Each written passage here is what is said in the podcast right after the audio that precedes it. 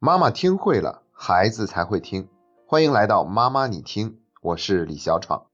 今天想跟大家分享一个特别有意思的案例。那最重点要分享的就是我在面对这个问题的过程中心路历程是怎样的。我觉得这是最有价值的一部分。呃，特别好玩，跟大家说一下这个案例的具体情况。是前两天的时候，我收到我一个同行转发给我的一条微信。微信里面呢是他身边有一个家长向他提问的问题，然后他把这个问题呢转发给我，想问一问我这个问题应该怎么解决，我会有什么样的看法。那这个问题呢是这样子的，是有一个妈妈说，她正在读一年级的儿子早上起床的时候对他说，妈妈，我想今天带点吃的东西放在书包里，然后妈妈就马上说，老师不是说了吗，不让带东西到学校吃呢？孩子马上就回复说，我们班谁谁谁就带东西到学校吃。一说这话，妈妈就不知道该怎么应对了，因为这个孩子已经不是第一次这样说话了，很多时候他都是用别的孩子也这样做来堵家长的嘴。比如说他说了一些不文明的话，或者有一些不合适的行为，爸爸妈妈制止的时候，他马上就会反驳说：“那我们隔壁邻居家的小哥哥他就也这样做，他也这样说话。”于是这个妈妈就不知道该怎么办了。当我第一眼看到这个问题的时候呢，我心里面是感觉很堵得慌的，因为我觉得明显这个孩子在用一种很巧妙的方式让家长很无奈。那之所以这个家长是感觉很无奈啊，也是一个好消息，因为他一定是一个有追求的家长，而不是一个在教育方面只用简单粗暴的方式去对待孩子的家长。如果他是简单粗暴的方式的话，那他根本就不会在这个问题上有困惑，直接就发一通火或者训斥孩子，用自己的权利去压制孩子就可以了。但他并没有这样做，反倒是感觉很无奈，也就是说找不到一个他认为正确的方式去解决孩子的这个问题，而且坚守原则，坚决不用那种错误的方式去对待孩子。那当时呢，我自己心里面也觉得憋得慌，这个问题到底应该怎么解决呢？这其实也是很多家长在学习的过程中会遇到的一个困惑，就是我们旧的方式不让用了，因为知道那是错误的，但是新的方式还没有学到手，还没有成熟，还没有熟练，所以就会出现这种尴尬，青黄不接的尴尬，就是愣在那个地方，我们不知道该怎么办了。其实我觉得呀，权威型家长是我们必须得学习的。既然是权威型家长，就意味着我们在孩子面前说话是有威严的。如果我们能够保持在孩子面前的这份威严，那么孩子就不至于用这种钻空子的方式跟我们沟通，还让我们这么为难。第二点呢，我要说的就是尽量能够提前跟孩子做好约定。一旦我们跟孩子有了约定，那解决这个问题呢，就不是靠我们人治，而是靠法治，也就是按照规则说了算。而且这个约定呢，是我们跟孩子商量着来的，所以他再违反的话，他自己都不好意思。所以最好是防患于未然。如果我们实在是没有办法防患于未然呢，我觉得使用一下自己的威严也并不是什么大不了的事情。当然了，我们还是不能去迁怒于孩子，这样做终归是不对的哈。这是我当时想到的第一点建议。第二点建议就是，我觉得这个家长有必要去反思一下，为什么孩子总是用这样的方式跟家长交流？毕竟的确是有其他的孩子也带进学校了，这个事情真的有必要从我们这儿就管得这么严吗？要知道，越是高压，他就越会有更加狡猾的反抗。所以我们要去好好的反思一下，是不是真的有这个必要？如果我们发现没有这个必要的话，那我们就允许孩子带就带嘛，这也没什么大不了的。别总想让孩子什么都听我们的，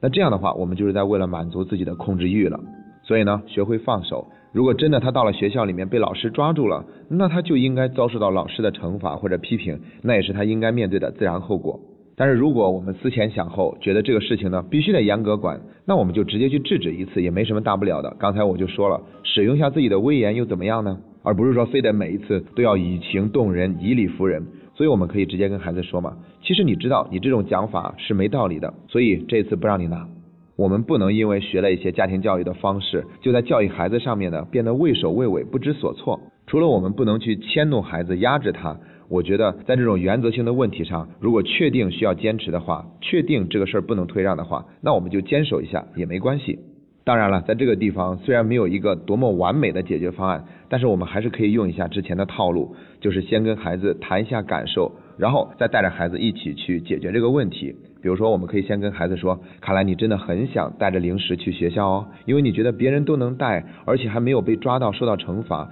所以你也很想带过去，是吗？”或者说，所以你觉得没有必要对你这么严格的要求，是吗？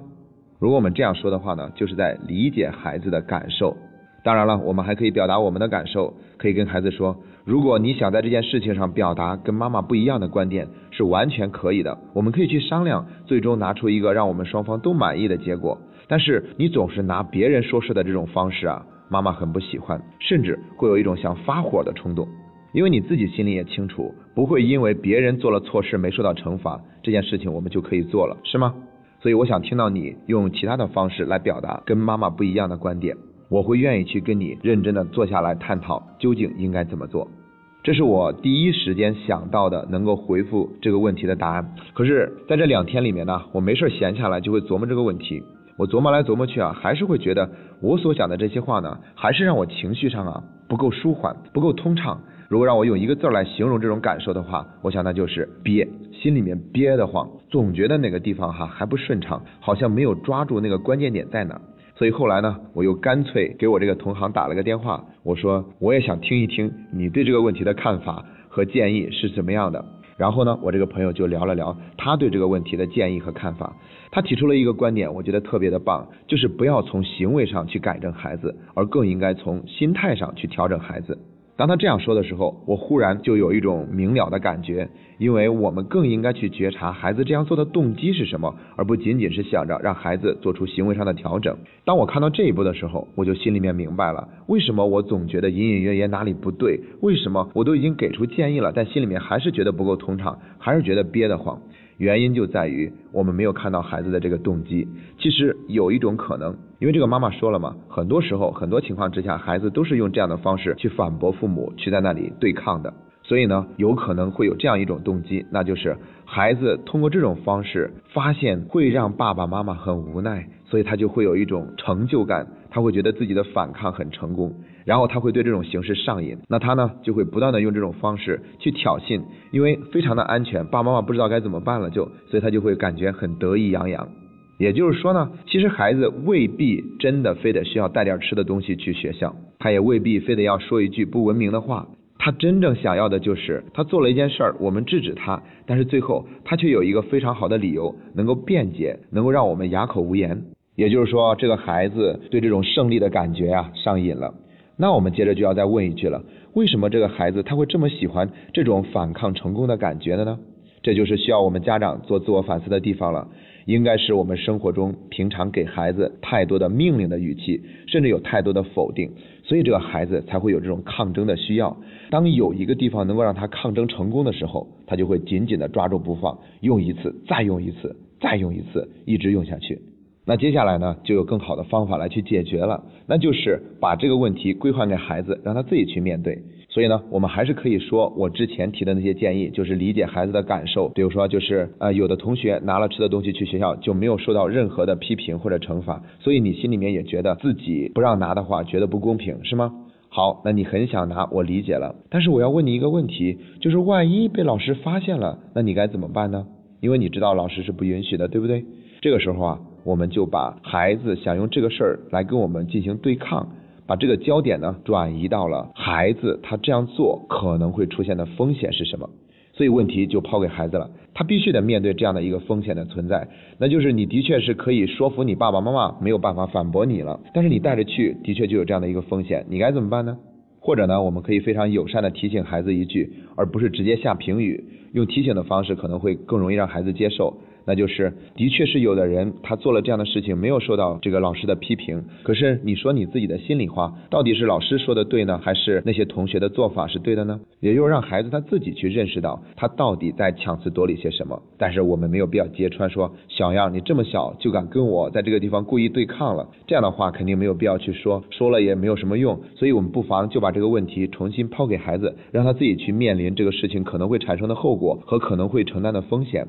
而且我们。没有任何跟他继续去进行对抗、反对抗的这种拉锯战，所以呢，就相当于是他的对抗打过来，我们不接招，我们不接招，那他也就慢慢的会失去兴趣了。然后这个家长就是要注意，平常不要再用命令的语气去跟孩子说话，不要给孩子那么多的否定、指责，还有挖苦，用这样的一个方式，才是从根本上解决孩子的问题。要不然的话，就算是他发现这一招不灵了，他也会继续寻找别的招数，直到自己有一天又发现了一招很棒，他还是会反复的去使用。当然了，我是相信这个妈妈的，因为一开始她表现出来的行为就不是一个用简单粗暴的方式去教育孩子的家长，所以呢，她一定能够在通过不断的学习，让自己变得强大。有一句话是这么说的嘛，叫做小善是大恶，大善似无情。我们经常说人善被人欺，其实这个地方的善，它不是真正的善，因为真正的善是有力量的，是有智慧的。所以千万不要以为我们学了这些爱的教育，学了这种无条件的去给孩子信任和关怀的这种教育方式，我们就会变得无力，就会变得懦弱，并不是这样。那是我们还没有真正的学会。一旦我们学会了，我们会让自己的教育方式充满了智慧，也充满了力量。好了，今天的分享就到这里，这是妈妈你听陪你走过的第一百四十五天。